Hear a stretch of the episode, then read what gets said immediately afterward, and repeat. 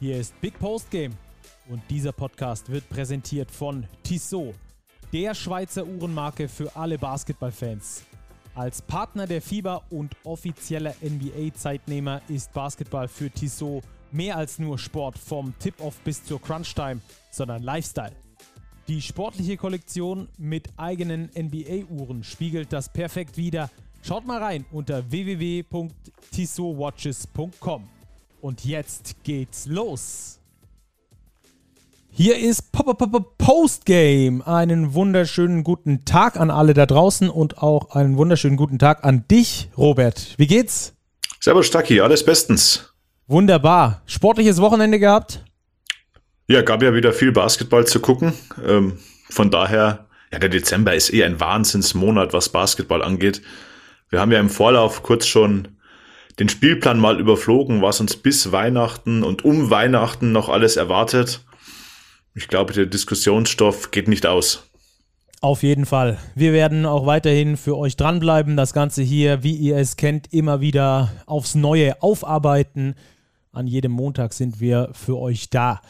Kurzes Dankeschön vor allem geht raus an alle Hörerinnen, die uns auf Platz 1 in den Podcast-Charts beim Thema Basketball hochgehört haben. Deutschsprachige Basketball-Podcasts Postgame auf Nummer 1. Überragend. Vielen Dank da an jeden Einzelnen, der uns da immer wieder hört. Vielen Dank auch für eure ganzen Zuschriften, die wir immer wieder bekommen.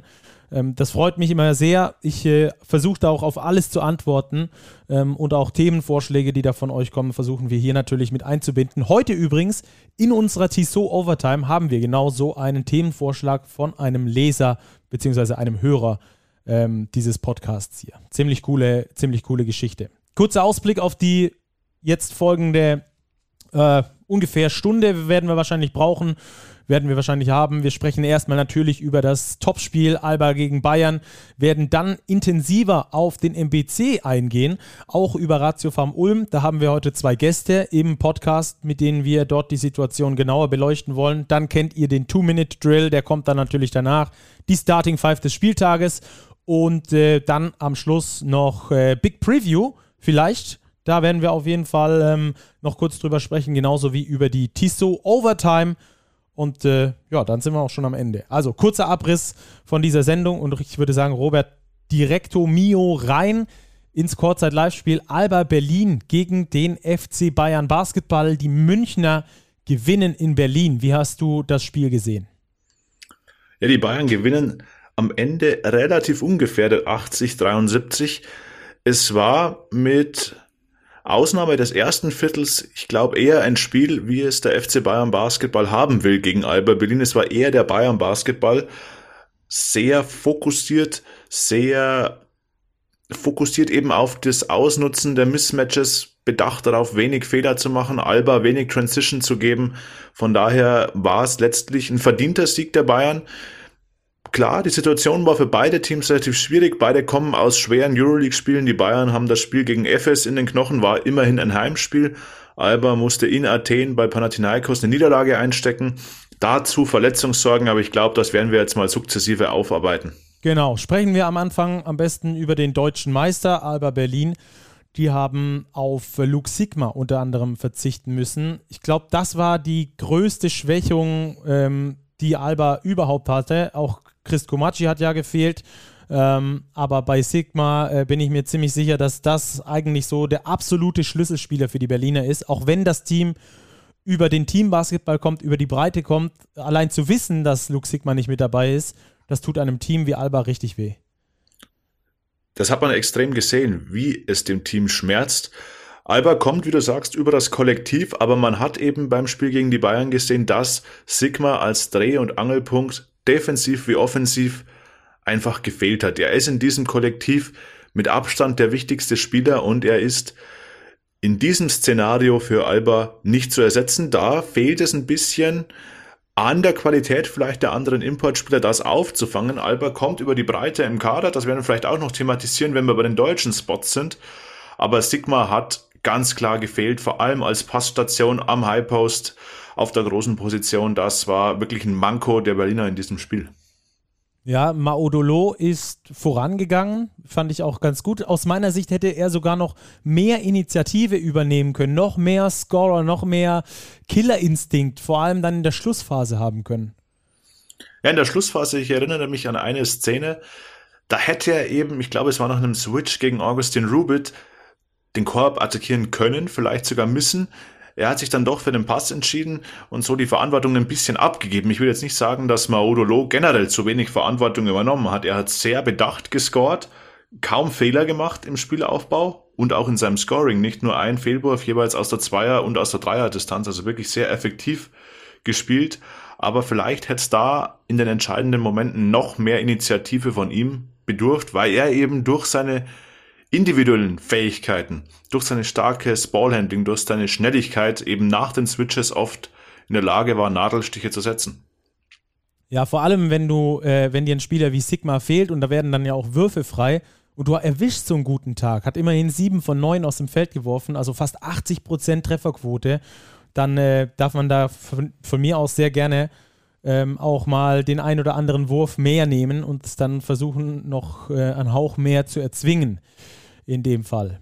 Ähm, ja, ansonsten, ähm, wie hast du, wie hast du äh, Alba insgesamt gesehen? Äh, waren sie auf, auf wie, wie, wollen wir es sagen? Ähm, bei welcher Prozentzahl von ihrem Maximum hast du sie gesehen, wenn wir mal das Spiel gegen Mailand neulich als Maximum nennen, nehmen? Bei wie viel Prozent hast du sie ungefähr gesehen? Wo sind sie hingekommen aus deiner Sicht? Puh, das ist schwer zu beurteilen. Ich glaube, die Bayern haben einen ganz guten Plan entwickelt, wie sie Alba spielen müssen in dieser Saison. Das hat man im ersten Spiel in der Euroleague schon gesehen, als die Bayern ebenfalls gewonnen haben. dass die Spiele waren vom Verlauf her sehr, sehr ähnlich, meiner Ansicht nach. Ähm, jetzt wieder. Die Bayern haben es den Berlinern sehr, sehr schwer gemacht, ihre Mismatches unterm Korb auszuspielen. Nach den Switches stand ganz oft ein Ben Lammers beispielsweise gegen den kleineren Spieler wie Ognen Jaramas. Aber die Berliner haben es nicht geschafft, auch aufgrund der Defense der Bayern, den Center gut in Szene zu setzen. Da haben die Passwinkel nicht äh, gestimmt, da war der Ball auf dem Flügel oft zu mittig, dass man einfach den Ball nicht gut in den Low Post bekam. Das war gut verteidigt von den Bayern und somit haben sie den Berlinern ein ganz wichtiges Element in ihrem Spiel eben weggenommen. Wie schon im Euroleague-Duell auch und daher haben sie es relativ so souverän zu Ende gespielt und Alba hatte nicht so die Optionen im Angriff. Das wirkte für mich ein bisschen ich will nicht sagen planlos, aber ein bisschen ideenlos, was sie hätten noch machen sollen, um dann wirklich das Ruder rumzureißen. Ja, bin ich bei dir. Die äh, Albatrosse ähm, haben, sind nicht an ihr Maximum gekommen. Das wollte ich auch mit der Frage vorhin schon äh, implizieren. Auch zum Beispiel ein Spieler wie Markus Eriksson trifft gar nicht von außen. 0 von 3 hat er geschossen. Ähm, als als ähm, Streaky Shooter ist das natürlich schwer. Der kann die Mannschaft wirklich tragen, aber wenn sie sich dann auf ihn verlässt, ähm, dann muss halt auch mal äh, beim Shooter der gute Tag dann gegen Bayern sein und der war halt leider gar nicht gegen Bayern. Insgesamt finde ich, kann man auch an der Trefferquote ganz gut ablesen, dass es ein Spiel auf gutem Niveau war, aber dass die Defense der Bayern vielleicht ein Hauch besser war als äh, die von den Berlinern und äh, entsprechend am Schluss ähm, treffen die Berliner 36% Dreier. Auch das ist ein ordentlicher Wert, aber 48% Dreier, äh, wie sie der FC Bayern getroffen hat, sind dann natürlich nochmal eine andere, eine andere Hausnummer aus meiner Sicht. Ja, ganz klar. Und ich glaube, die Defense, die du ansprichst, das spiegelt sich auch wieder in der Kadernummerierung Nominierung, jetzt sage ich wieder Nummerierung, das hatten wir letzte Woche auch schon. Nominierung von Andrea Trinchieri. Er hat auf Corey Walden verzichtet seinem potenziellen Starting Point Guard, zugunsten von Onion Yaramas, der gegen FS schon ein sehr, sehr starkes Spiel gemacht hat, defensiv wie offensiv, aber vor allem in der Defensive gegen Shane Larkin und Vasilija Micic und jetzt eben wieder im Duo mit Nick Weiler-Bepp gegen die Berliner Guards wirklich ganz, ganz stark agiert hat. Also, dass Nick Weiler-Bepp meiner Ansicht nach ein Top-3 Guard-Verteidiger in Europa ist, steht außer Frage. Aber Onion Yaramas ist eben da auch in Bayern würde man sagen, ein Wadelbeißer, der steht den anderen auf den Füßen. Und das war, glaube ich, ein ganz cleverer Schachzug von Andrea Trinchieri, eben zu versuchen, Markus Eriksson rauszunehmen, Jalen Smith rauszunehmen, Maodolo so gut es geht zu kontrollieren. Und der Plan ist vor allem defensiv wirklich aufgegangen. Ja. Ähm, bei den Berlinern ist es äh, auch häufig so, ich finde, wenn die wenn das funktioniert, wenn es flutscht, wenn diese Maschine geölt ist, dann können die jeder Mannschaft 100 Punkte reinschroten. Überhaupt kein Problem. Ähm, wenn da aber mal so ein bisschen Sand ins Getriebe kommt, dann haben die Berliner es schwer, ähm, da sich wieder, wieder rauszukämpfen, rauszufighten. Das ist eher dieser, dieser schöne, dieser filigrane Stil, Basketball zu spielen. Und bei den Bayern, das haben wir auch in der Euroleague jetzt wieder zuletzt äh, bei, den, äh, bei den Spielen gesehen, da ist sehr viel Arbeit drin. Das ist nicht schön anzuschauen. Das ist überhaupt nicht schön anzuschauen. Auch teamtechnisch vielleicht nicht ganz so zusammengreifend, in ein Rädchen ins andere greifend wie bei den Berlinern. Aber bei den Münchnern ist es unheimlich schwer, diesen Sand da ins Getriebe zu streuen. Denn selbst wenn da äh, Probleme, Komplikationen während eines Spieles auftreten, dann arbeiten die das irgendwie weg. Das ist, kommt mir vor wie so ein, wie so ein Schaufelradbagger, der einfach weitermacht, egal ob da jetzt ein Stein kommt oder, oder Sand, der leicht wegzugraben ist. Und das ist bei den Berlinern, finde ich, oder das ist aktuell der große Unterschied zwischen den Berlinern und den Münchnern bei Berlin, wenn es läuft, läuft es richtig. Wenn es nicht läuft, dann strugglen die auch mal und, und äh, kommen da aus diesen Phasen auch relativ schwer wieder raus. Und bei den Bayern, da sieht es eigentlich nie so richtig sexy aus, was die machen. Und trotzdem, durch ihren harten, arbeitenden Stil, erarbeiten sie sich dann eben diese Siege, wie jetzt gegen Alba auch.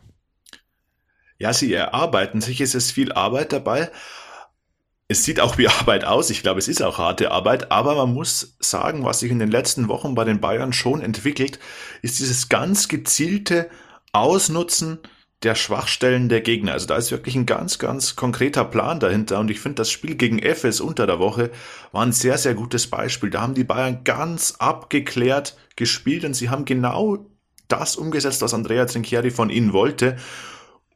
Und man darf nicht vergessen, sie haben mit Anadolu Efes, den amtierenden Champion, letztlich über 40 Minuten kontrolliert. Das ist schon eine, eine Qualität. Das ist nicht dieser flowige Basketball, den du angesprochen hast, in Berlin spielt, wenn es läuft, dann schießen die Mailand aus der Halle. Das sind die Bayern nicht, aber sie haben eben eine ganz, ganz extreme Qualität im Ausnutzen einzelner Mismatches einzelner Situationen, wo sie sich für sich Vorteile kreieren können. Da ist ein Deshaun Thomas, der jetzt gegen Alba gar nicht gespielt hat, zum Beispiel prädestiniert, so ein bulliger Typ auf dem Flügel. Gibt's ganz selten in der Liga, ganz schwer zu verteidigen für den gegnerischen äh, Flügelspieler, weil der eben alles kann. Der kann sich aufposten, der kann den Dreier werfen. Wladimir Lucic, ganz ähnlich, der kann auch irgendwie alles. Und das sind dann die Stärken der Bayern sehr ausgelegt, auch auf die individuellen Qualitäten der Spieler, ohne Frage. Aber das greift momentan immer besser in sich. Und soher kommt es auch nicht von ungefähr, dass die Bayern in Europa von den letzten zehn Spielen sieben gewonnen haben. Also da ist schon ein bisschen jetzt der Fluss da, den man sich erhofft. Lass uns noch einen kurzen Ausblick geben. Ähm, was, was bedeutet dieser Sieg von den, von den Münchnern in Berlin? Sie haben in der Euroleague gewonnen, in der Liga jetzt auch gewonnen. Ähm, sind die Bayern gerade besser als die Berliner und was heißt das für den weiteren Saisonverlauf, dieses Spiel jetzt? Ob sie jetzt besser sind oder nicht, das ist schwer zu prognostizieren. In den beiden Spielen, die jetzt stattgefunden haben, Euroleague und jetzt am Sonntag das BBL-Spiel, waren sie besser. Beide Teams aber in beiden Spielen etwas dezimiert. Man darf ja nicht vergessen, dass die Bayern eben auf Walden und Thomas verzichtet haben als überzählige Ausländer. Dazu ein Darren Hilliard, verletzter aktuelle Topscorer, Paul Zipser und Leon Radosevic, zwei deutsche Stützen, ebenfalls noch nicht dabei. Das Spiel bedeutet erstmal ein Prestigeerfolg für die Bayern. In Berlin zu gewinnen ist immer ein Statement. Aber obwohl wir jetzt noch relativ früh in der Saison sind, Mitte Dezember, finde ich, hat es schon eine gewichtige Bedeutung, weil die Bayern jetzt einfach zwei Siege plus direkter Vergleich vor Alba liegen. Und das ist im Hinblick auf das Ende der Saison, wo es vielleicht darum geht, nicht unbedingt Erster zu werden in der Hauptrunde, aber eben vor Alba abzuschneiden, um in einer potenziellen Playoff-Serie auch Heimrecht zu haben, ganz, ganz entscheidend, weil ich glaube, die Teams werden sich beide noch steigern im Verlauf der Saison. Sie werden im Frühjahr sicherlich anders aussehen, als sie es heute tun. Und da kann Heimrecht in einer potenziellen Playoff-Serie schon ganz schön ins Gewicht fallen. Also, es war ein erwartet gutes Spiel, hat richtig Spaß gemacht zuzuschauen. Die Bayern gewinnen am Schluss mit 80 zu 73 gegen Alba Berlin. So, Robert, dann würde ich sagen, wir gehen mal über zum nächsten Spiel und wollen da auf die Partie zwischen der BG Göttingen und dem Centanix MBC eingehen. Und ähm, da haben wir natürlich unseren Ostexperten, der war ja hier schon mal bei uns im Podcast, Daniel George, nämlich in der Vorbereitung dieser Saison. Da haben wir schon mit ihm gesprochen und jetzt rufen wir ihn einfach mal an, würde ich sagen, und fragen mal, was da los ist beim MBC. Das sechste Spiel in Folge verloren.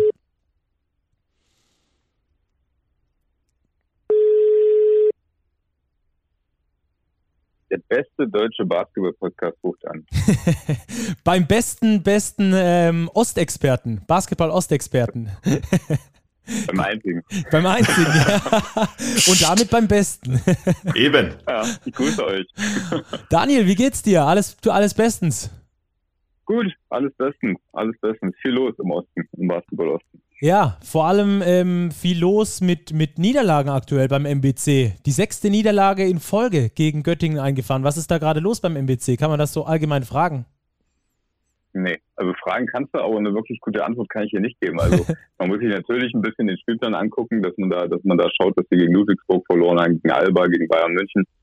Die Spiele kann man verlieren als MBC. Das ist, glaube ich, ist, glaube ich, vorher klar gewesen, dass da alles andere als eine Niederlage eine fette Überraschung gewesen wäre.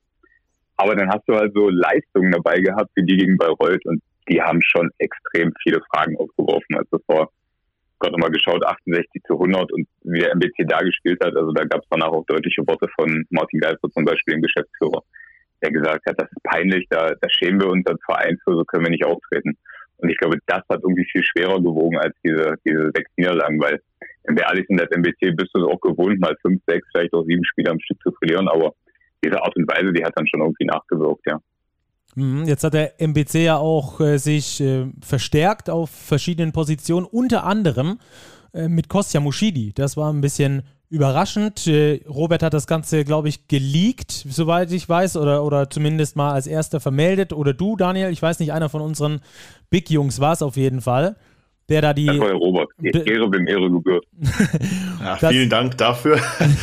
Vielleicht noch kurz als, als kurzer Einwurf. Wir hätten natürlich Kostja Mushidi auch gerne gesprochen. Beim MBC aktuell die Lage einfach ein bisschen angespannt mit diesen sechs Niederlagen in Folge.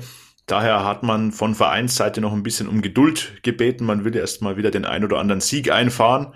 Und dann dürfen wir, glaube ich, Kostja Mushidi auch mal bei uns im Podcast begrüßen. Aber dazu braucht es erstmal wieder einen Sieg. Gegen Göttingen, es hätte fast gelangt. Kostja Maschidi war so ein bisschen was wie der traurige Held am Ende des Spiels. Ja, absolut. Also ich meine, in, in den letzten Szene spielt er noch den, den richtig schönen Pass auf Nikola Rebic und der den reinmacht, dann, dann ist der Jubel da groß und äh, auch vorher ist es wirklich eine tragische Geschichte ein bisschen gewesen. Man hat ihm das auch nach dem Spiel angemerkt, der hat das schon sehr frustriert war und auch sehr fertig war, dass ihn das irgendwie mitgenommen hat. Also erst äh, bringt er den MBC in Führung, 90 zu 89, dann macht er hinten ein dummes Foul, wie er selber gesagt hat, dann nochmal der Pass. Also das war wirklich schon ein aufwühlender Abend für ihn. Ja, dann lass uns doch gleich mal kurz noch äh, bei, bei Kostja Mushidi bleiben, bevor wir dann ähm, nochmal ein bisschen auf das Spiel und auf die aktuelle Situation beim MBC eingehen. Ähm, du hast unter der Woche, glaube ich, mit ihm gesprochen für die nächste Ausgabe in Big. Ist richtig, oder? Genau. Genau, ich war, war in Weißenfels und habe mich äh, tatsächlich sehr lange mit ihm unterhalten. Also er hat sich, hat sich gut Zeit genommen, wir haben eine Stunde gesprochen. Es gab auch tatsächlich viel zu besprechen. Also die Geschichten kennt ja im Basketball Deutschland so ein bisschen jeder. Ähm, er war ein Jahr weg oder fast ein ganzes Jahr lang, hat im Sommer nur ein bisschen 3x3 gespielt bei, bei, beim Stamm, ist deutscher Meister geworden, war dann wieder so ein bisschen auf der Bühne, aber dann auch wieder verschwunden als diese Streetball-Zeit äh, vorbei war. Und äh, jetzt ist er auf einmal bei MBC aufgetaucht, was du schon gesagt hast, war für viele eine große Überraschung. Und da haben wir uns sehr ausführlich darüber unterhalten. Und er hat da, ähm, weil du bestimmt gleich fragst, was mein Eindruck ist, hat er sehr, sehr reflektiert gewirkt, ähm, sehr geläutert, will ich sagen, hat über viele Fehler gesprochen, die er in der Vergangenheit gemacht hat und ganz früh angefangen bei diesen Fehlern ähm, ich muss aber dazu sagen, ich habe ihn zum ersten Mal kennengelernt in dem Gespräch, deswegen habe ich mich, oder tue ich mich immer noch ein bisschen schwer, das natürlich einzuordnen, weil ich mir im Vorfeld ein paar Interviews mit ihm angeschaut habe. Und ich muss ganz ehrlich sagen, bei den Interviews, die ich da gesehen habe, das war, glaube ich, die BBTV 2000, lass mich lügen, 17, 18 und noch ein weiteres, ein schriftliches, als er nach Braunschweig gekommen, gekommen ist, da war das genauso. Also da hatte ich auch diesen Eindruck, dass ein sehr reflektierter junger, junger Mann äh, sitzt, beziehungsweise gesprochen hat, der eingesehen hat, dass er Fehler gemacht hat und das besser machen will der es dann aber danach trotzdem wieder nicht geschafft hat. Ähm, was ja so ein bisschen die tragische Geschichte von ihnen in, in, den letzten Jahren war. Aber diesmal im persönlichen Gespräch, muss ich sagen, hatte ich vielleicht noch ein bisschen mehr den Eindruck, dass er diesmal geläutert ist und dass er verstanden hat, vielleicht wird es auch der Titel äh, der, der Geschichte des Interviews in der nächsten Ausgabe, dass das jetzt die letzte Chance für ihn ist. Ist es tatsächlich aus deiner Sicht die letzte Chance? Die Frage ist, wofür die letzte Chance? Also er hat es auch äh, differenziert, also für sein großes Ziel, was er immer noch hat. Er will es immer noch in die NBA schaffen und er glaubt auch immer noch, dass er, dass er das Talent dafür hat, es in die NBA zu schaffen. Ist das die letzte Chance? Das sagt er selber und das glaube ich auch. Also wenn er jetzt beim MBC dann nicht, nicht performt und da, was jetzt performt, einfach mal schafft, eine ganze Saison oder jetzt zumindest erst eine halbe Saison durchzuspielen, ohne, ohne irgendwelche Probleme, ohne irgendwelche disziplinarischen Geschichten, die da irgendwie falsch laufen, abseits des Parketts, und wirklich seine sportliche Leistung bringt, die er ja auch im Braunschweig gebracht hat. Ja, wenn er das nicht schafft, dann glaube ich, kann er den Traum wirklich langsam abhaken mit 23. Also dafür ist es definitiv die letzte Chance. Wenn wir jetzt von der Bundesliga-Karriere sprechen, dann ja, weiß ich nicht, ob es die letzte Chance ist, aber er hat auch gesagt, es war jetzt nach dieser ganzen Braunschweig-Geschichte schon echt schwer, einen Verein zu finden. Also es war kein Interesse mehr da. Ähm, er stand so ein bisschen allein da. Es war auch wirklich eine schwere Situation für ihn. Hat aber auch gesagt, ähm, das ist der Preis, den ich bezahlen musste für die Fehler, die ich gemacht habe. Von daher auch da wieder sehr, sehr reflektiert, ähm, der Eindruck, den er auf mich gemacht hat. Ähm, aber er hat, er hat jetzt schon gesagt, es gab kaum Interesse. Ähm, der MBC war so ein bisschen der einzige Verein, der jetzt gesagt hat, okay, wir geben dir noch eine Chance, wir sehen so auch die menschliche Komponente. Und das fand ich auch ganz bemerkenswert. Und Martin Geister hat ja beim Magenta Sport ähm, nach dem Debüt gegen Bayern oder in der Halbzeit, glaube ich, gesagt, oder richtig ein flammendes Plädoyer dafür gehalten, ihn nicht zu verurteilen und ihm nochmal eine Chance zu geben, was ich schon, schon erstaunlich fand, weil er hätte auch erstmal sagen können, okay, wir gucken uns das an, ähm, spielt so ein bisschen auf Probe. Er hat sich wirklich fast schon wie so eine Vaterfigur, muss ich sagen, habe ich das wahrgenommen. Und äh, Costa hat es auch so wahrgenommen, hat er mir erzählt, ähm, vor ihn gestellt und hat er wirklich für ihn gesprochen. Und ich glaube, dass das auch eine ganz entscheidende Personalie war, warum Costa überhaupt nach, nach Weißenfels gekommen ist, hat er auch selber gesagt, dass Martin Geiser schon in den letzten Jahren immer mal wieder bei ihm angefragt hat, immer mal wieder hatten die beiden Kontakt.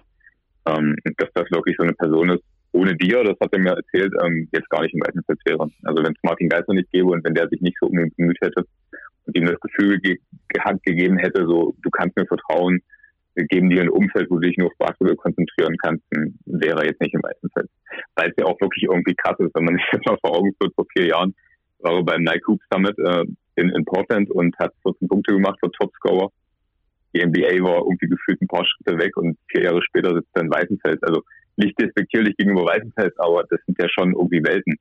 Ähm, und das zu verarbeiten, das ist schon auch, glaube ich, schwer für so einen jungen Menschen. Mhm. Was, was waren das genau für, für Fehler? Man hat ja immer hier und da mal äh, was gelesen, aber, aber es kam irgendwie nie so richtig äh, die Bestätigung mit. Äh, hat er da auch über konkrete Fehler gesprochen, was, er, was da die Fehler waren, warum es in Braunschweig am Schluss nicht geklappt hat? Ja, müsst ihr euch auch äh, gedulden, bis die nächste Big kommt. Nee, nicht als ein Podcast Sehr gut, Daniel. Sehr gut. gut. Ja, okay, okay, okay. Aber ich kann sagen, er hat relativ offen drüber gesprochen. Ähm, er wollte nicht alles erzählen, er wollte nicht komplett ins Detail gehen, aber es waren ein paar Geschichten beziehungsweise ein paar Sachen, die er angerissen hat, wo man sich, wo man sich auf jeden Fall denken kann, was, was er meint, beziehungsweise hat er schon aus meiner Sicht sehr offen drüber gesprochen. Sehr gut, dann äh, sind wir da auf jeden Fall. Das ist ja auch kein Geheimnis, vielleicht, vielleicht kann ich kurz nochmal, äh, sorry, kurz nochmal zumindest anreißen. Das hat er, glaube ich, auch schon mal erzählt gehabt, dass ähm, zum Beispiel in Belgrad das Nachtleben durchaus ein Problem war und ähm, sein Umfeld war ein Problem, seine Prioritäten, die er gesetzt hat. Ähm, da hat er auch noch ein paar, paar schöne Beispiele genannt im Gespräch. Super, wir freuen uns auf jeden Fall da äh, auf den Text über Kostja Mushi. Die haben dann vielleicht ihn auch im nächsten Jahr oder so äh, mal bei uns hier im, im Podcast. Ähm, aber lass uns noch mal kurz über den MBC an sich sprechen. Ähm, die sportliche Leitung hat ja jetzt auch personelles Thema. Ähm, im Spiel gegen Jakub, äh, äh, im Spiel gegen Göttingen, Jakub Gabatsch und Leon Federici äh, ausgesetzt. Ähm, sie soll nicht voll committed sein, hieß es da. Ähm, hast du da irgendwelche Infos dazu und äh, wie wichtig wären die beiden für den weiteren Saisonverlauf beim MBC? Ist jetzt vielleicht eine etwas harte Aussage, aber ich glaube, dass, äh, dass sie in dem Sinne wichtig sind, als dass sie nicht mehr dabei sein sollten, aus meiner Sicht. Ähm, offiziell sagt ja niemand etwas, aber man muss es ein bisschen unterscheiden. Also bei, bei Frederici ist es offensichtlich so, dass er sehr unzufrieden ist mit seiner Spielzeit, was man auch verstehen kann.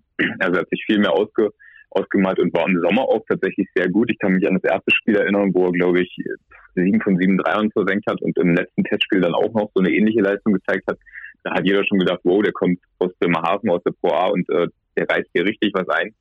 Und da war auch der MBC sehr überzeugt, aber irgendwie hat er dann keine Spielzeit gesehen in der Saison, deswegen unzufrieden und ähm, was ich weiß, hat er auch schon vor einiger Zeit deshalb um eine, um eine Vertragsauflösung gebeten. Einfach um irgendwo anders vielleicht auch wieder in der Pro A diesen Schritt zurückzumachen oder bei einem anderen Bundesligisten, um dann mehr Spielzeit einfach zu sehen. Obwohl der MBC sehr zufrieden mit ihm war. Also da muss man sagen, ähm, da gab es jetzt keine Probleme, was die Trainingseinstellung angeht oder dergleichen. Also nicht, dass da dieses, dieses Label haftet ja dann immer sehr schnell irgendwie auf dem Spieler. Also das war da, glaube ich, kein Problem.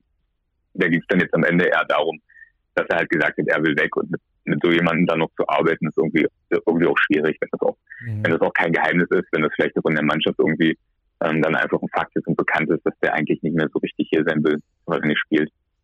Ähm, obwohl er einen Zwei-Jahres-Vertrag hat, also da war der MBC dann, glaube ich, auch ein bisschen pikiert, dass er so früh auch in der Saison, also nach gerade mal einem Drittel der Saison gesagt hat, okay, ich habe hier nicht genug Spielzeit, ich will weg. Ähm, hätte man sich auch durchkämpfen können, glaube ich, aus MBC-Sicht. Ähm, Jakub Garbage ist ein bisschen eine andere Geschichte. Ähm, da hat Martin Geister im Gespräch mit mir zwar nicht den Namen genannt, aber es war doch relativ offensichtlich, dass er Jakub Garbage meinte, äh, mit dem Hintergrundwissen, weil er da gesagt hat, okay, es gibt einige Spieler, ähm, die sich schon mit der nächsten Saison beschäftigen und die sich schon damit beschäftigen, mit welchen oder für welches Team sie nächstes Jahr spielen, was dann vielleicht in der Euro League oder im Euro Cup oder auf jeden Fall international spielt. Und das ist natürlich eine Einstellung. Insgeheim haben die natürlich fast alle MBC-Profis, würde ich jetzt einfach mal so in den Raum stellen, außer vielleicht Patrick Garouche, ähm, der wirklich Identifikationsfigur ist. Aber das ist ja auch so ein bisschen das Problem des MBC, dass es eigentlich in den letzten Jahren immer nur ein Schaufenster ist für Leute, die sich halt in dieses Schaufenster stellen wollen und dann schnellstmöglich wieder weg wollen mehr Geld verdienen wollen, höherklassig spielen wollen, beziehungsweise international spielen wollen. Ähm, und das hat Jakub Gorbic anscheinend relativ offen kommuniziert, beziehungsweise hat man ihm offensichtlich angemerkt. Und dann ist es ein bisschen eskaliert. Ne? Dann ist es jetzt dazu gekommen, dass äh, Jovovic gesagt hat, okay, ich sortiere sortier dich aus und äh, trainiert jetzt auch, hat jetzt zumindest nicht mehr trainiert in der letzten Woche, soweit ich weiß, mit der Mannschaft. Stand jetzt nicht im Kader und da wird auf jeden Fall dran gearbeitet, dass es dann wirklich, wirklich raschen Abgang geben sollte. Und was ich gehört habe, gibt es auch gibt auch Interesse aus Polen ähm, von seinem Ex-Club, wo er im Sommer hergekommen ist nach Weißenfels und das könnte jetzt relativ schnell gehen, glaube ich. Okay, also aktuell Trainingsgruppe 2, so hieß das früher, glaube ich, im Fußball mal bei Hoffenheim. ja, genau. Letzte Frage vielleicht noch. Was fehlt dem MBC derzeit, um die Spiele zu gewinnen? Was fehlt dem MBC, um erfolgreich zu sein, um diese äh, Niederlageserie jetzt zu durchbrechen? Ich glaube, generell fehlt dem MBC das, was ihm schon in den letzten Jahren gefehlt hat, ein bisschen Defense, ein bisschen Härte. Ich glaube, dass Costa Muschidi da durchaus auch ein bisschen, zumindest Energie auch defensiv bringen kann. Ähm, und vielleicht noch so ein Spieler, der wirklich sich über Defense definiert. Also ich erinnere mich da immer wieder an Tumel Darden, der zwei Jahre, zwei Jahre im Weißenfeld war und der halt so jemand war, der die ganze Mannschaft, jeden Spieler mitgerissen hat und der das wirklich zu seiner Nummer eins Priorität gemacht hat. So jemanden gibt es aktuell nicht im Team. Aber ich glaube, es fehlt vielleicht auch aktuell einfach nur ein bisschen Glück wieder. Das hat man ja in Göttingen gesehen, das war eine gute Leistung, das war wirklich wieder schönes Teamspiel und das war auch das, was ich vorhin meinte. Ich glaube, dass es jetzt mannschaftlich wieder stimmt. Also, dass das jetzt eine Gruppe von, von Spielern ist, die sich wirklich committen ähm, für den Verein und sagen, okay, wir wollen hier bis zum Saisonende wirklich noch was Gutes schaffen. Im, im Sommer, ich kann mich erinnern, wir haben auch gesprochen, ähm, haben wir gesagt, vielleicht sind sogar die Playoffs drin wenn alles, alles, alles richtig gut läuft, aber zumindest irgendwie eine sichere Saison. Und ich glaube, diese sichere Saison, die ist auch noch möglich, weil die Mannschaft jetzt, das ist mein Gefühl, eben wieder zusammenkommt. Und ich glaube, das, das könnte entscheidend sein. Und gegen, gegen Frankfurt am Wochenende, ich lehne mich mal auf den Fenster, sage ich, der gibt es vierten Saisonsieg. Wir werden ganz genau darauf achten. Daniel, herzlichen Dank, äh, dass du dir die Zeit genommen hast, am Sonntagabend noch äh, mit uns hier über den MBEC zu talken und dir da die Insights äh, hast rauslocken lassen. hat wieder mal sehr viel Spaß gemacht. Ich äh, wünsche euch noch viel Spaß und eine schöne Woche. Danke, wünsche ich dir auch. Bis dann. Ciao. Ebenso. Ciao, ciao Daniel. So, Robert, also der MBC, schwierige Phase, aber mit der Option, durch Zusammenrücken wieder erfolgreich zu werden, wie es ähm, Daniel so schön gesagt hat. Fand ich auch interessant, was er da über Kostja Moschidi gesprochen hat bin da wirklich sehr gespannt auf den Text. Den werde ich mir auf jeden Fall als allererstes durchlesen, wenn dann da das neue Heft äh, rauskommt. Lass uns noch äh, ganz kurz zwei, drei Sätze zu BG Göttingen äh, verlieren. Die haben gewonnen. Knappes Ding, aber am Schluss gewonnen. Aktuell nur mit vier Ausländern am Start. Ja, die BG Göttingen, da ist das Zusammenkommen im Team, glaube ich, ein gutes Stichwort. Klar war es ein enges Ding gegen den MBC 91-90. Wirklich auf Messers Schneide, das war ein 50-50-Spiel. Wie du sagst, sie haben sich getrennt äh, von James Dickey und Zach Bryant. Zwei Ausländer abgegeben, ganz bewusst. Also ich glaube, da dürfen wir uns noch auf Nachverpflichtungen einstellen, aber eben auch nur mit vier Ausländern aktuell. Funktioniert der Basketball von Rule Morse exzellent. Da ist eine ganz klare Rollenverteilung da. Kamar Baldwin ist der Mann für die Crunch Time. Man hat mit Jake Toulson einen Mann, der von außen immer Gefahr ausstrahlt. Äh, Philipp Hartwig macht sich richtig, richtig gut unterm Korb. Mathis Möllinghoff, also der perfekte Rollenspieler. Also da greift ein Rädchen ins andere und die Göttinger stehen aktuell auf Tabellenplatz 3. Sechs Siege schon eingefahren. Also ich würde fast sagen, mit die positivste Überraschung der gesamten Saison. Ja, auf jeden Fall. Und dann noch den Veteran Harper Camp immer mit dabei haben, äh, finde ich, auch, find ich auch richtig klasse. Ähm, auch so einer ist wichtig, um die Mannschaft da zu stützen, auch wenn er eigentlich schon lange seine Karriere beendet hat. das ist eine der, der Geschichten, die ich liebe. Ähm, hat er ja seine Karriere eigentlich schon beendet gehabt und war da schon, glaube ich, Trainer bei der Regionalliga. Und dann wurde er gefragt, ob er vielleicht für den Trainingskader nochmal zurückkommen könnte, weil da der ein oder andere gefehlt hatte. Und dann war er so gut, dass er mal wieder reaktiviert wurde. er kann es halt immer noch. Ja, genau. Also Göttingen gewinnt gegen den MBC knapp mit 91 zu 90 und setzt sich damit durch. Also den MBC haben wir ausführlich behandelt. Finde ich auch ganz wichtig, dass man äh, die Teams aus dem unteren Tabellenbereich mal äh, genauer bespricht. Wir wollen ja hier über die Saison auf alle Teams mal intensiver eingehen, mit unseren Experten vor Ort äh, einfach telefonieren. Und das werden wir jetzt gleich auch beim nächsten Spiel machen, Robert. Ähm, wir werden gleich äh, Tobias Fenster anrufen absoluter Insider des Ulmer Basketballs, denn wir gehen jetzt auf die Partie ein, die wir da gesehen haben zwischen den Eurocup-Teams, Ratiofarm Ulm und die Hamburg Towers. Die Ulmer gewinnen zum ersten Mal zu Hause in dieser Saison. Also bis das äh, gesagt wurde beim Spiel, äh, war mir das gar nicht so klar. War dir das, hattest du das so auf der Pfanne? Überhaupt nicht. N null. Also ich war tatsächlich überrascht, dass die Ulmer eigentlich als sehr, sehr heimstarkes Team noch ohne BBL-Heimsieg dastanden. Jetzt 78, 74. Ein relativ knappes Ergebnis mit einem Spielverlauf. Ja, viel auf und ab, würde ich mal sagen. Aber ich glaube, wir holen dazu unseren Experten an Bord. Dann können wir nämlich da nochmal gezielter auf das Spiel eingehen. So machen wir das. Rufen einfach mal, ah, ich sollte ihn über WhatsApp anrufen. Gerade nochmal eingefallen. Sehr gut. Wenn ich jetzt auch das schaffe aufzulegen. Ja, habe ich geschafft. So. Also Stacki heute mit der Technik am Start. Sehr gut. so, da haben wir ihn doch schon. Und dann rufen wir ihn an. Den Tobias. Wenn wir ihn denn dann erreichen.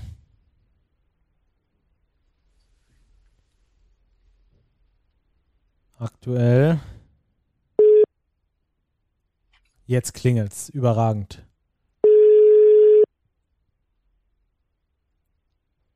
Werden wir gleich schauen. Hallo, grüße dich. Hallo Tobias, grüß dich. Du bist direkt live Hi. in unserem Podcast. Also nicht, äh, Ja. nicht wundern, du liegst direkt schon auf dem auf unserem Mischpult. Wie geht's dir, Tobias? Sehr gut, danke dir. Wie geht's euch? Auch alles optimal, alles optimal. Hast du ähm, das Spiel heute höchstwahrscheinlich wie immer gesehen von den Ulmern? 78, 74. Äh, erstes Heimspiel, das die Ulmer gewonnen haben. Keine Fans in der Halle und trotzdem gewonnen. Das erste Mal. Hat mich so ein bisschen überrascht und Robert auch, dass es das erste Heimspiel war, war das sie gewonnen hatten. Hattest du das so auf dem Schirm? Äh, ja, tatsächlich. Im, im Eurocup gab es ja ähm, schon Erfolge, aber in der, in der Bundesliga der erste. Ähm, man muss fairerweise dazu sagen, dass es auch nur drei von den ersten neun jetzt, glaube ich, waren, die zu Hause stattgefunden haben. Aber klar, da gab es schon die Wahrnehmung, dass das äh, noch nicht Ja, also das war ähm, ein guter Sieg. Ähm, wie hast du das, wie hast du das Spiel allgemein gesehen zwischen den Ulmern und den Hamburgern? Ja, ich glaube, es war so ein bisschen ein Spiegelbild der bisherigen Ulmer Saison. Es gab äh, einige Tiefen, vor allem zu Beginn, als in der Verteidigung nicht geklappt hat. Dann aber auch ganz viel Höhen, als äh, sie sich dann danach zusammengerissen haben oder ja, den, den Zugriff aufs Spiel gefunden haben, so würde ich sagen. Ähm, von daher, ja, ein Spiegelbild, aber auch eins, das zeigt, dass es, glaube ich, mit den Ulmern insgesamt ähm, aufwärts geht. Bei den Hamburgern hat mich so ein bisschen überrascht, dass sie bis auf den, den großen Push dann am Ende so gar nicht einen Weg gefunden haben. Gerade mit äh, Petro hätte ich gedacht, dass sie da doch irgendwie noch mehr Wege und Möglichkeiten finden und äh, ein bisschen mehr noch zu Runs ansetzen, aber das hat ja tatsächlich nur ganz zum Schluss geklappt. Das hat mich so ein bisschen überrascht, dass das so lange gedauert hat. Mhm. Lass uns über die, über die Ulmer sprechen. Tommy Klippeis hat nach dem Spiel gesagt, ähm, sie würden jetzt erst so richtig als Mannschaft eigentlich zusammenfinden, weil eben viele Spieler da wären, die die Liga noch nicht besonders gut kennen, beziehungsweise die Liga davor nicht gekannt haben, bevor sie zu den Ulmern gewechselt sind. Ähm, gehst du da mit oder würdest du die Gründe anderswo suchen, dass die Saison bisher jetzt noch nicht optimal läuft für die Ulmer? Ja, da ist mit Sicherheit was dran. Ähm, gerade die sehr dominanten Spieler wie ähm, Felicio oder äh, Götzen kannten das natürlich nicht und wir genauso hätte gedacht, dass mit dem ähm, deutschen Kerl, der ja doch schon teilweise sehr, sehr lange in der Liga spielt, ähm, ein bisschen mehr an Erfahrung schon da ist. Aber ja, sieht tatsächlich so aus, dass sie ein bisschen länger gebraucht haben, um reinzukommen. Das hat dann sicher noch der Weg getan, dass Jesse Phillips sich ähm, verletzt hat ähm, und ersetzt werden musste. Aber ja, insgesamt habe ich so nach wie vor nicht den Eindruck, dass sie sich richtig stabilisiert haben, aber die Formkurve zeigt auf jeden Fall in die Richtung. Mhm. Jetzt hatten die Ulmer ja Justin Simon ähm, zu Saisonbeginn in Anführungsstrichen nachverpflichtet, weil, äh, weil Karim Jallo ausgefallen ist. Ähm, dann kam Karim Jallo zurück und Justin Simon ist zum Konkurrenten nach Ludwigsburg gewechselt.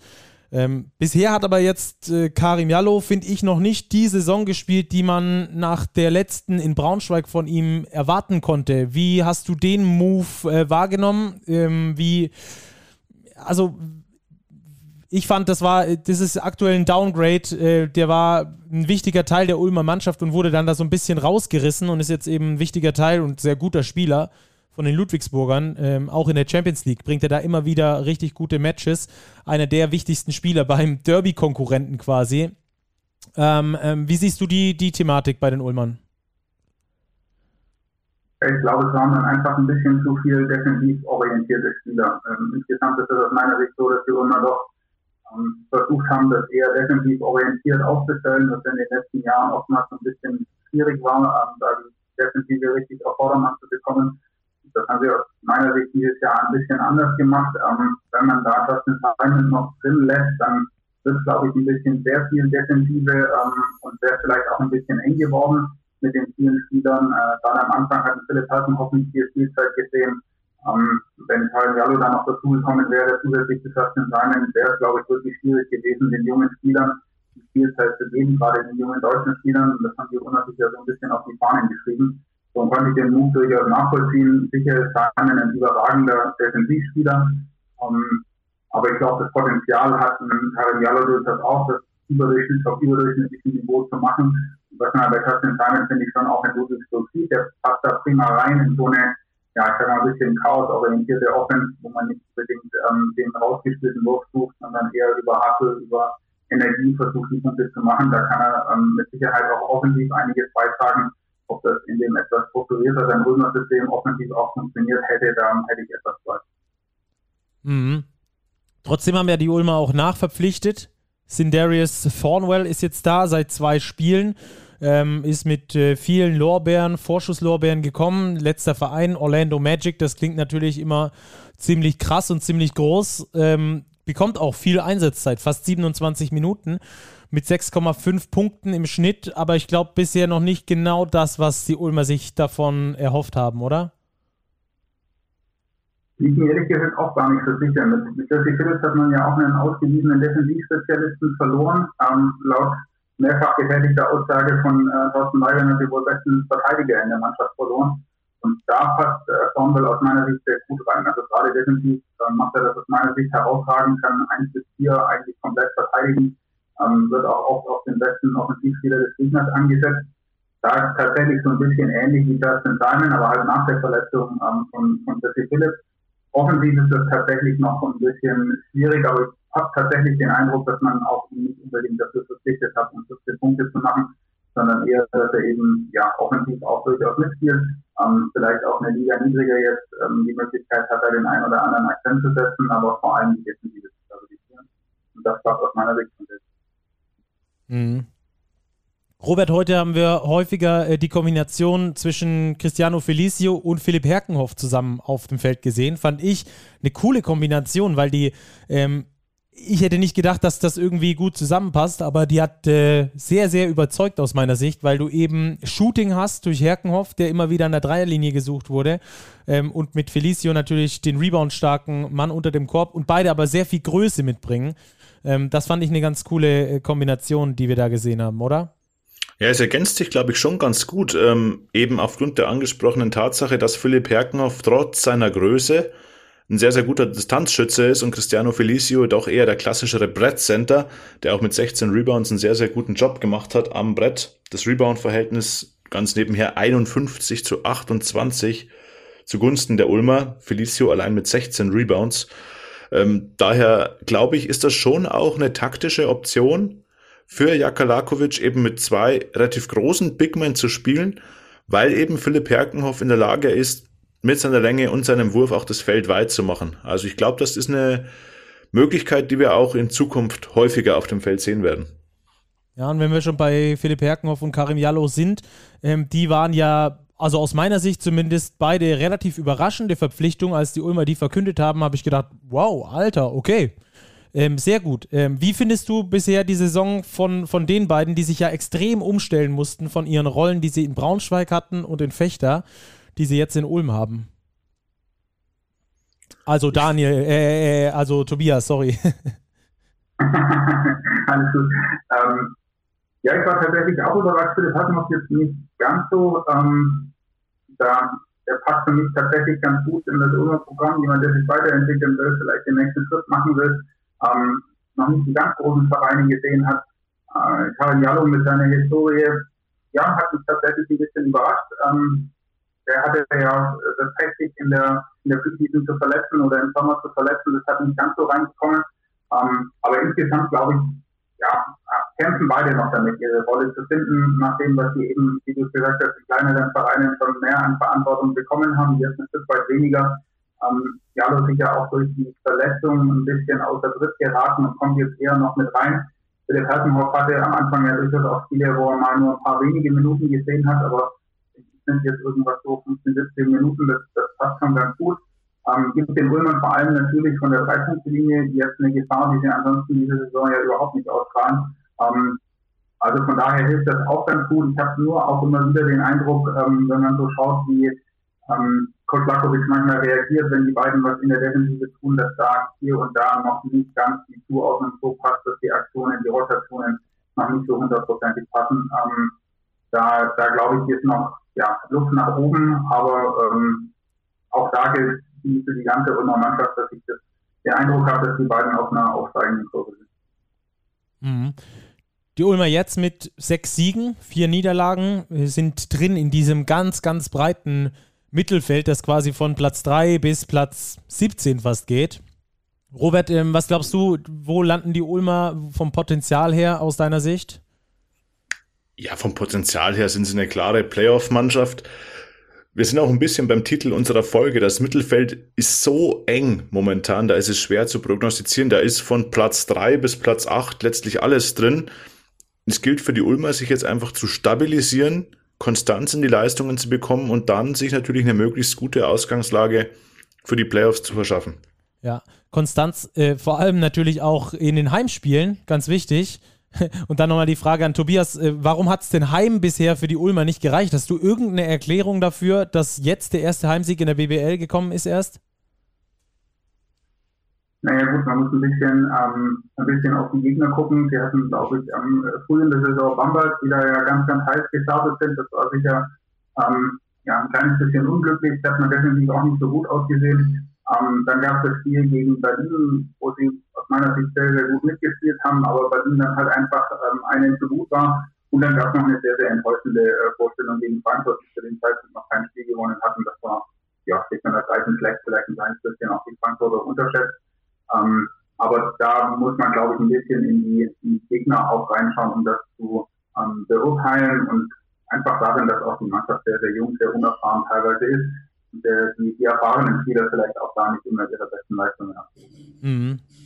Jetzt war ja äh, Tommy Clippers wieder einer der besten Spieler, hatte auch seine Probleme in die Saison reinzukommen, vor allem von der Dreierlinie. Jetzt hat er richtig überzeugt im Spiel gegen die Hamburg Towers und hat dann da auch äh, die Ulmer zum Erfolg geführt.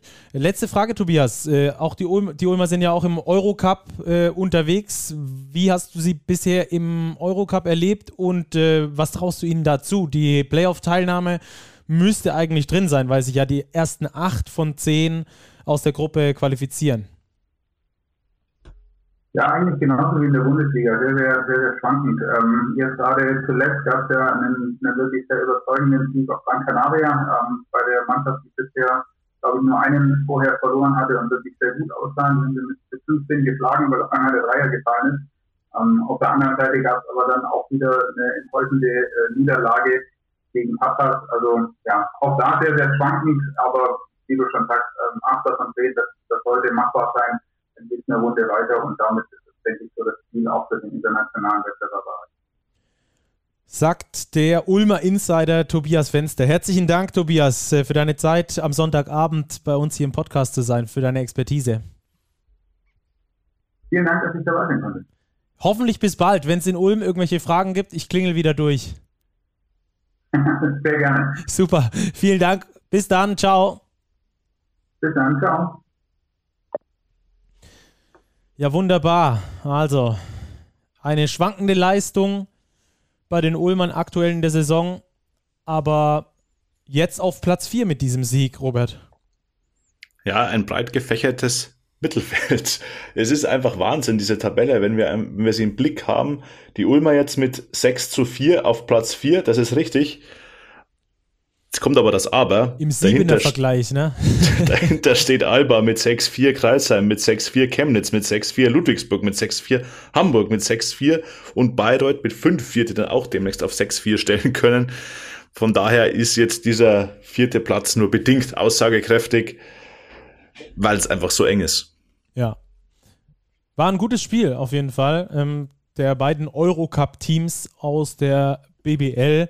Am Schluss gewinnen es die Ulmer mit äh, 78 zu 74. Hat, äh, hat Spaß gemacht äh, zuzuschauen. Und vor allem hat es mich, wie gesagt, für Tommy Klippers mega gefreut, dass der auch von draußen wieder reingefunden hat, hat seine Mannschaft eigentlich überhaupt erst in dieses Spiel reingebracht. Sechs von äh, neun von der Dreierlinie von ihm. 19 Punkte insgesamt und damit äh, hauptverantwortlich mit für diesen Sieg der Ulmer gegen die Hamburg Towers. Wunderbar. Robert, dann machen wir hier auch zu, oder? Hast du noch irgendwelche Fragen, die wir besprechen, klären müssen zu dem Spiel? Nee, ich glaube, es ist Zeit für den Two-Minutes-Drill. Wir haben ja noch diverse andere Spiele auf der Agenda an diesem Spieltag. Auch knappe Dinger dabei, viele Heimsiege. Ein knapper Auswärtssieg. Aber ich glaube, wir gehen jetzt einfach mal durch die Spiele durch und starten mit dem Eröffnungsspiel des Spieltags vom Freitagabend, Stacki, Bonn gegen Heidelberg. Ja, ungefährdetes Ding für die Telekom Baskets Bonn. 87 zu 70 äh, gewinnen die Baskets Bonn dieses Spiel, sind damit äh, weiterhin auf Platz 2 in der Tabelle. Acht Siege, nur zwei Niederlagen. Also die sind richtig gut am Start.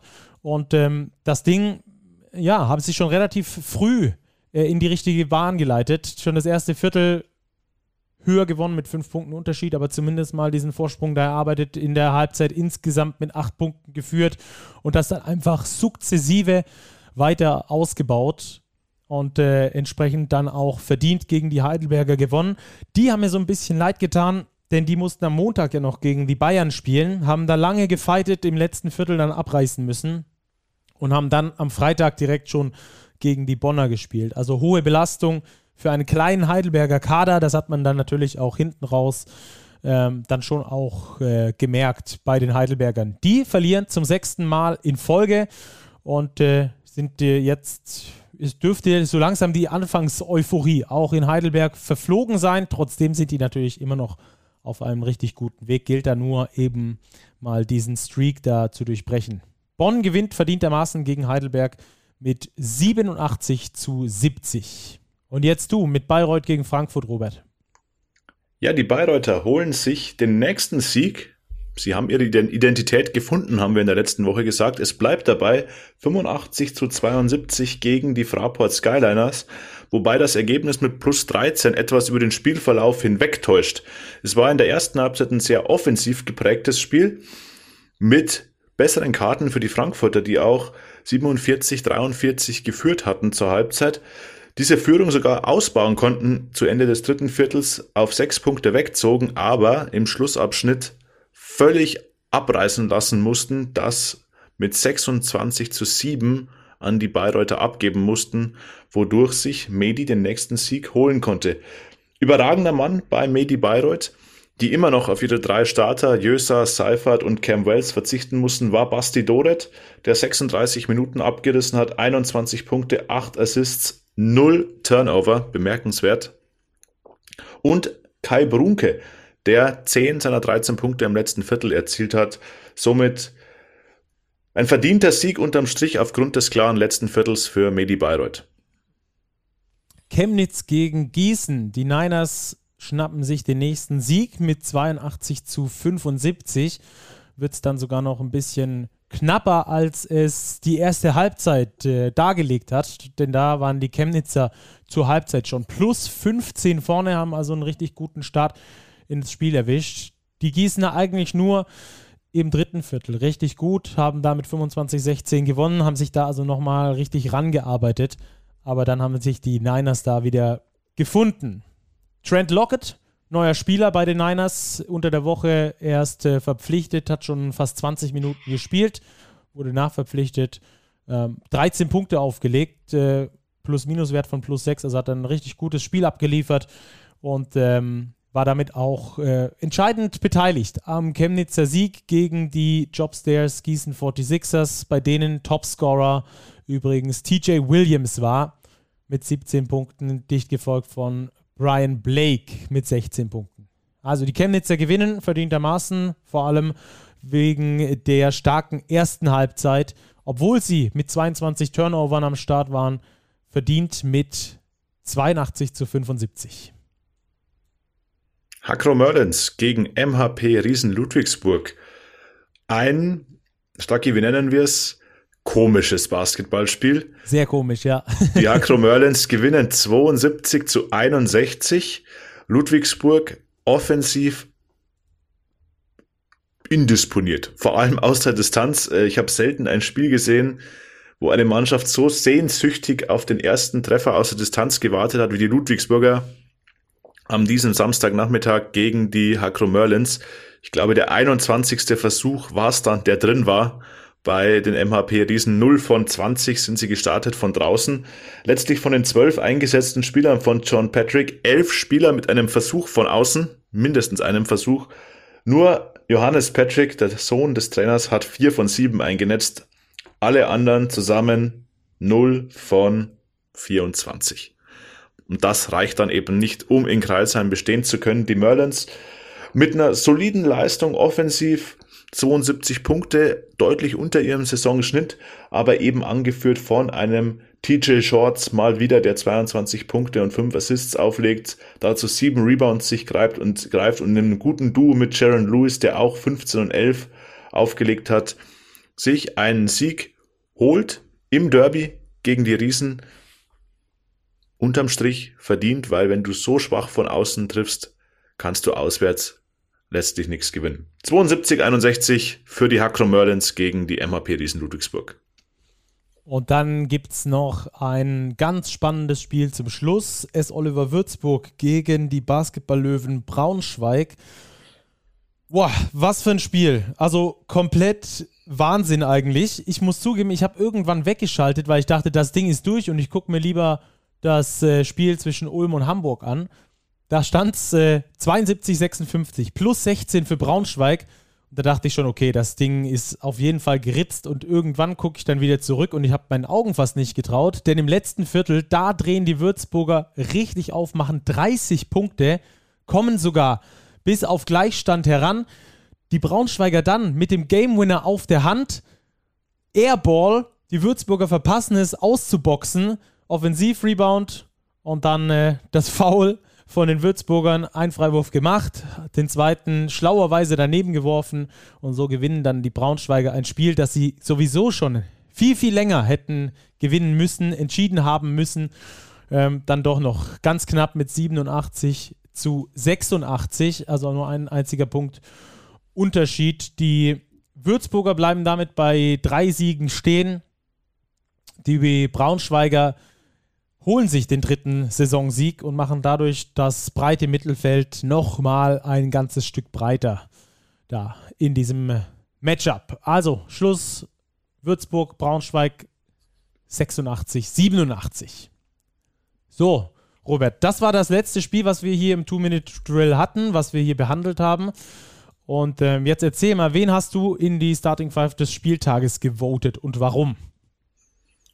Ja, heute habe ich versucht, mich mal wieder richtig an die Positionen zu halten. Gehe auf der Point Guard Position mit einem Geburtstagskind vom Sonntag, mit Nick Weiler-Bepp vom FC Bayern Basketball. Dem liegt es scheinbar in der Mercedes-Benz Arena in Berlin zu spielen. Auch im Topspiel wieder mit 18 Punkten, 7 von 8 aus dem Feld, dazu 4 Rebounds, 3 Assists, 2 Steals und, was nicht im Scouting-Bogen auftaucht, extrem guter Verteidigung, Plus-Minus-Wert plus 11. Also ein Schlüsselspieler im Backcourt der Bayern für den Sieg. In Berlin, Nick Weiler-Bepp, mein Point Guard der Woche. Auf der Shooting Guard Position gehe ich mit Skylar Bolin der im System von Thomas Isero bei den Telekom Baskets Bonn richtig aufblüht. 24 Zähler erzielt gegen Heidelberg, 5 von 6 von draußen, ganz effektiver Schütze, Plus-Minus-Wert auch hier beeindruckend mit plus 21, verdient in jedem Fall eine Nominierung. Small Forward, ich habe ihn vorher schon angesprochen bei meiner Zusammenfassung zum Spiel von Medi Bayreuth, Kai Brunke. 13 Punkte, aber eben 10 im letzten Viertel in dem die Bayreuther das Spiel gezogen haben. Ein Plus-Minus-Wert von plus 20 in nur 16 Minuten Einsatzzeit. Er war im Schlussviertel der Mann für Medi und das ist durchaus bemerkenswert und verdient auch hier die Nominierung in die Starting Five des Spieltags. Auf der Power Forward Position gehe ich mit Martin Peterka von den Löwen Braunschweig.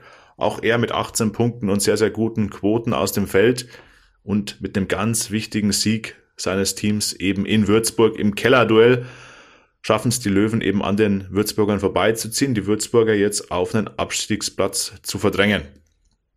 Und als Center der Woche Philipp Hartwig, BG Göttingen. Ich glaube, er hatte drei Eliup-Dunks, also extrem effektiv agiert. 14 Punkte in 19 Minuten Spielzeit, Effektivitätswert von 20. Knapper Sieg gegen den Centenix MBC. Das dürfen wir auch honorieren. Also sehr, sehr starke Leistung von Philipp Hartwig, der in diesem Spiel von der Bank kam, aber da extrem effektiv agiert hat. Also Nick Weiler-Bepp, Skylar Bolin, Kai Brunke, Martin Peterka und Philipp Hartwig in der Starting Five des Spieltags. Ja, Philipp Hartwig gefällt mir auch richtig gut. Der macht sich richtig gut da in Göttingen. Der passt da super gut ins System rein. Das macht richtig, macht richtig Laune da, ihm zuzuschauen. Damit machen wir diesen Spieltag zu und sagen Beep, beep.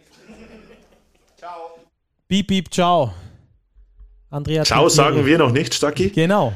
Wir machen Big Nur vom Preview. Spieltag. Nur vom, Nur vom Spieltag. Spieltag, das ist richtig. Wir haben noch Big Preview. Es gibt seit dieser Woche die Dezember-Ausgabe, die 113. Ausgabe der Big am Kiosk. Stacki, und du hast die Cover-Story geschrieben. Ja, etwas überraschend auch für mich, äh, als da unser Chefredakteur Martin Fünkele mir das äh, gesagt hat. Der wollte ja eigentlich da eine ähm, Story über Fans schreiben, ist natürlich jetzt gerade relativ ungünstig und deswegen hat er sich entschieden, da die, die Geschichte über Jacob Patrick ähm, zu nehmen. Und das hat mich natürlich extrem gefreut. Äh, sehr, sehr bodenständiger Typ, der wirklich ähm, weiß, was er möchte und da auch hin möchte. Also er wirkt sehr geradlinig und trotzdem aber ähm, sehr bodenständig. Also das ist äh, kein Anflug von Arroganz oder irgendwas da bei ihm äh, zu sehen, finde ich, äh, fand ich sehr gut im Gespräch, sehr angenehmer, sehr angenehmer Typ. Und ich habe dazu auch noch mit äh, Patrick Femerling telefoniert. Ähm, übrigens der letzte äh, Spieler, der vor Tibor Pleiss als Deutscher die Euroleague gewonnen hat. Äh, der ist ja aktuell U20-Nationaltrainer und äh, hat dann natürlich auch die Talente im Blick und genau deswegen habe ich mit ihm da äh, drüber gesprochen, über Jacob Patrick und überhaupt über den Jugendbasketball in Deutschland. Da sind so ein paar Sachen mit in den Text eingeflossen. Ähm, lest euch das sehr gerne mal durch. Äh, auch die Doppelbelastung, die da junge Spieler noch haben, ist ein Thema in einem Text. Äh, macht auf jeden Fall, glaube ich, Laune, das Ding zu lesen. Es hat auf jeden Fall Laune gemacht, es zu schreiben. Das kann ich auf jeden Fall schon mal das sagen. Das ist immer die beste Voraussetzung für Laune beim Lesen. Genau, genau.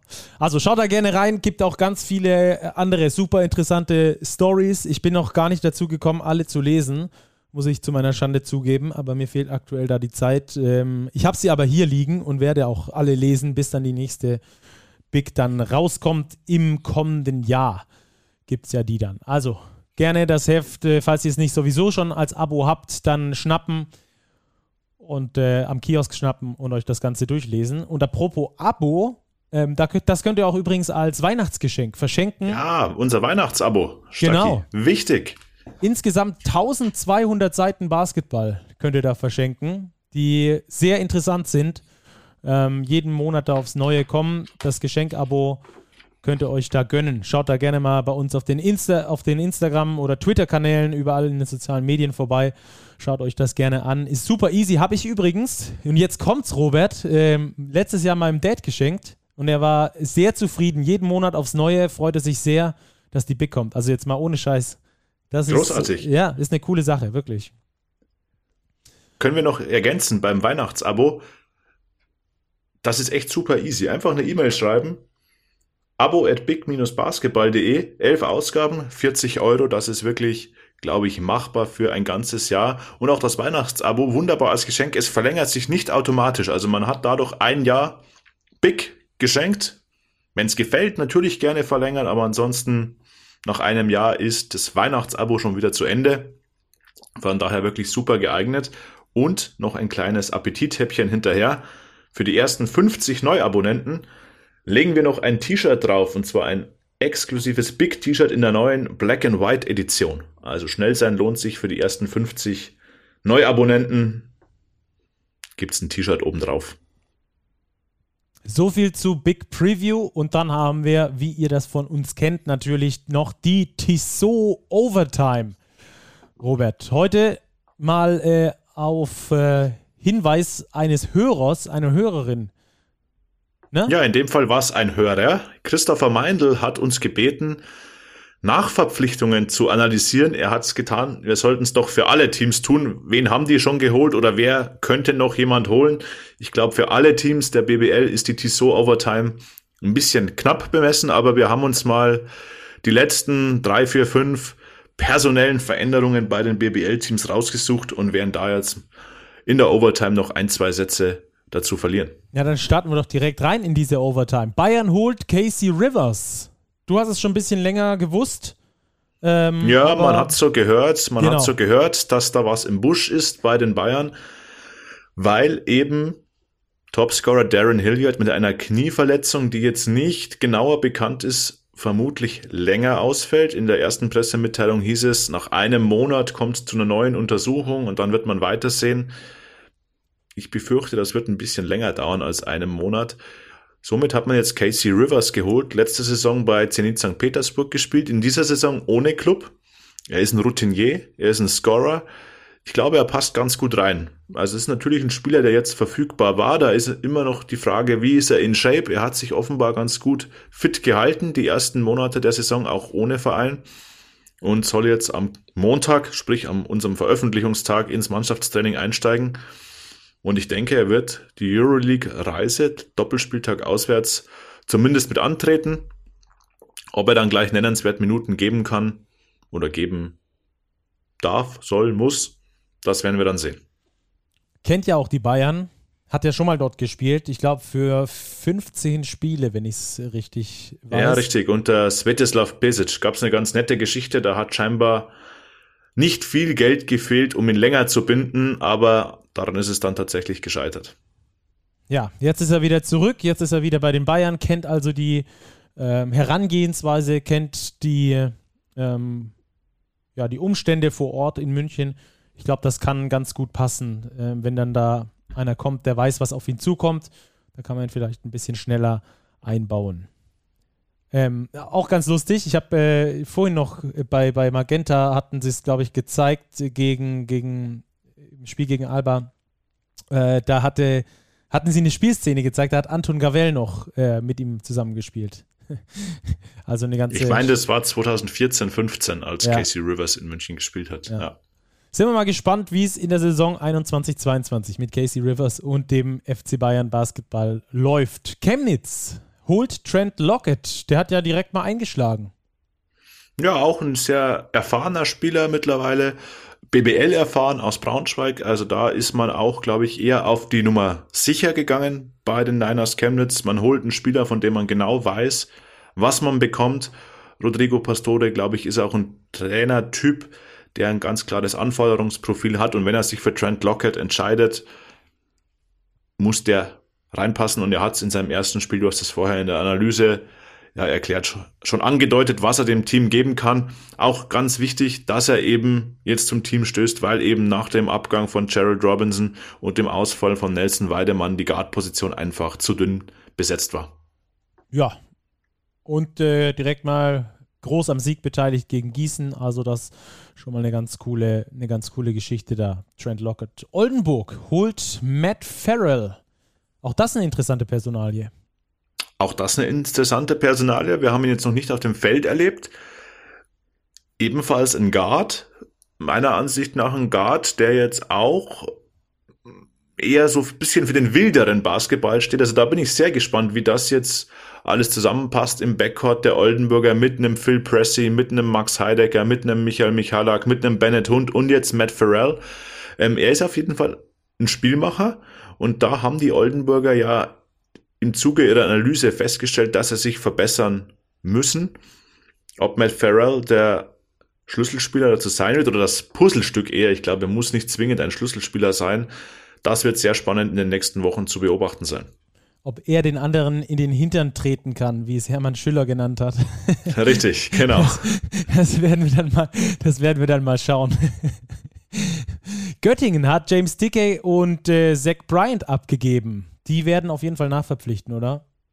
Ich gehe davon aus. Also ich kann mir jetzt nicht vorstellen, dass die Göttinger, obwohl es aktuell sehr gut läuft, äh, mit vier Ausländern die restliche Saison bestreiten werden. Da wird auf jeden Fall was kommen. Ich glaube, sie haben keine Eile, also sie können den Markt beobachten, nach Spielern schauen, die sie wirklich haben wollen, die zu ihnen passen, die ins Teamgefüge passen, eben weil es aktuell so gut läuft.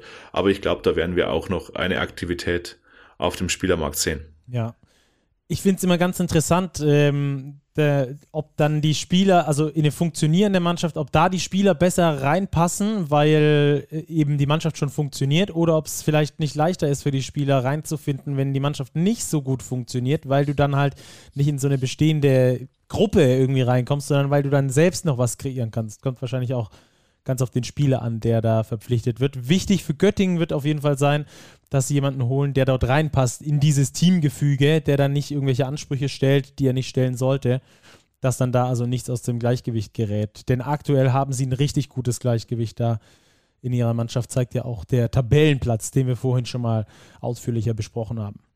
Am Schluss noch, Gießen hat ja Ende November TJ Williams geholt. Auch der hat ja jetzt überzeugt im Spiel gegen Chemnitz. Jein. Jein also zumindest viel, mal punktetechnisch. Er hat punktetechnisch überzeugt. Er wirkt auf mich so ein bisschen wie so ein, so ein Zockertyp. So erinnert mich ein bisschen an einen Freiplatzspieler. Ich weiß nicht, ob er der Spieler war, den die 46ers wirklich gebraucht haben, der Spielertypus. Wir geben ihm mal Zeit, um das noch zu beweisen. Ich bin noch ein bisschen skeptisch.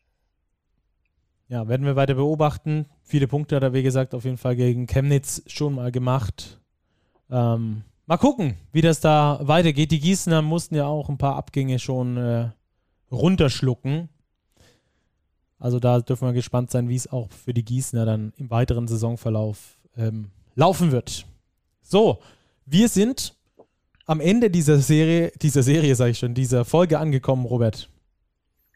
Ja, wir sind ja quasi eine Podcast-Serie. Genau. Eine wöchentlich erscheinende Podcast-Serie. Eine Stunde, neun Minuten. Ja, ich glaube, wir sind mit unserem Ziel eine Stunde ganz gut hingekommen. Von daher alles Gute. Steht uns eine Woche an. Basketball fast täglich. Von Dienstag bis zum Wochenende täglich. Euroleague Doppelspieltag. Die Bayern zweimal auswärts. Alba Berlin spielt, ich meine, gegen, gegen Real Madrid. Ja, und gegen und Cesca gegen am Cesca. Freitag, glaube ich. Ja, könnte einfacher sein, Real Madrid und ZSK Moskau. Die Bayern in Piraeus und in Belgrad. Eurocup gibt's am Freitag, gibt's wieder BBL. Viel es Basketball. wird nicht langweilig. Es wird Fazit fast jeder Folge von uns. Es wird nicht langweilig werden. Und wir melden uns natürlich nächste Woche wieder. So sieht's aus. Macht's gut, macht euch eine wunderschöne Basketballwoche, bleibt sportlich. Bis bald. Ciao.